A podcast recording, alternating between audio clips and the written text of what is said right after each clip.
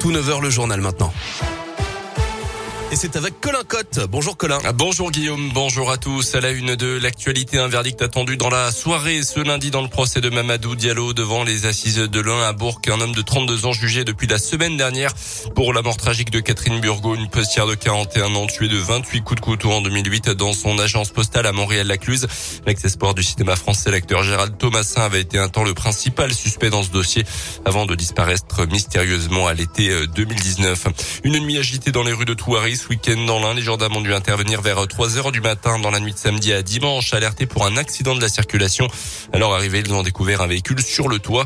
Selon le progrès, il devait rouler à vive allure lorsque son conducteur a dû perdre le contrôle. Il est allé percuter une autre voiture stationnée dans cette rue et a poursuivi sa course avant de se retourner. À l'arrivée des policiers, le propriétaire euh, du véhicule avait disparu.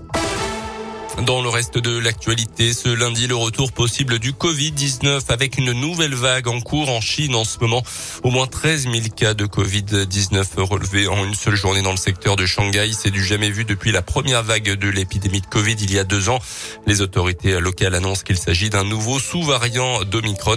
Pas plus de détails pour l'instant, mais aucun décès n'a été recensé. Le choc et l'émotion de la communauté internationale en Ukraine. Des charniers ont été découverts ce week-end dans la ville de Butcha, dans la banlieue de Kiev, la capitale ukrainienne. D'après les autorités locales, au moins 410 corps de civils ont été retrouvés dans ces territoires de la région de Kiev qui ont été reprises à l'armée russe ces derniers jours.